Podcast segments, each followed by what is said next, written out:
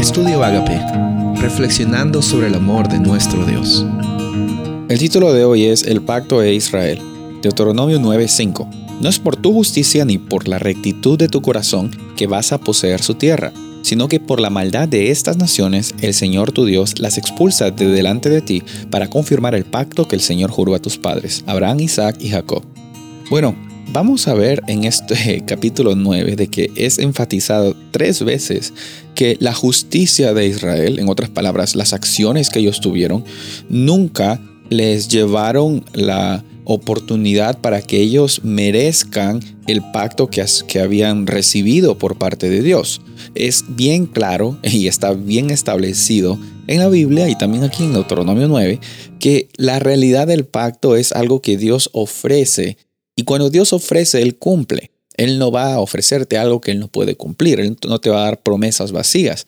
Muchas veces en nuestra vida hemos recibido promesas vacías, que si hacemos esto, nos va a pasar esto, y cuando llegamos al momento en que se cumple o se debería cumplir la promesa, era una promesa vacía y nos decepcionamos, nos frustramos, nos sentimos totalmente desanimados porque obviamente las promesas que no se cumplen son, son palabras vacías.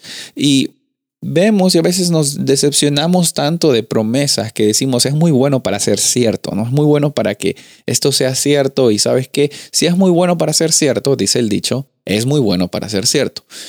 Sin embargo, yo quiero decirte que en la Biblia hay cosas que son muy buenas para ser ciertas, pero lo son, lo son. Dios interactuando con la humanidad es una noticia muy buena para ser cierta. Dios teniendo la oportunidad de salir adelante y, alcanzar a la humanidad y tomar la iniciativa y transformar al, ser humano, es muy bueno para ser cierto.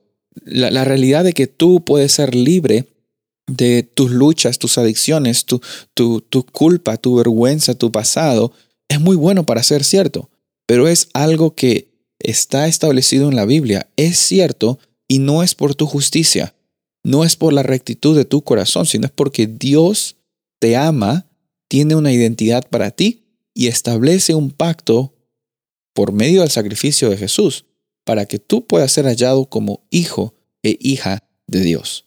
Para que tú puedas ser llamado hijo o hija de Dios. Para que tu propósito en esta tierra sea de demostrar de que tú eres una persona en la cual Jesús está viviendo en ti. Y por eso es que nunca se ha tratado de las cosas que hacemos. Por eso es que nunca se ha tratado de, entre comillas, la rectitud de nuestro corazón. Siempre se ha tratado de la bondad de nuestro Padre Celestial al establecer el pacto, la bondad y el cumplimiento de esas promesas que nosotros encontramos en la Biblia. Hoy día Dios quiere alcanzarte a ti, no por tu justicia, sino porque Él tiene la iniciativa, porque Él es amor y Él tiene un propósito para ti. Soy el pastor Rubén Casabona y deseo que tengas un día bendecido.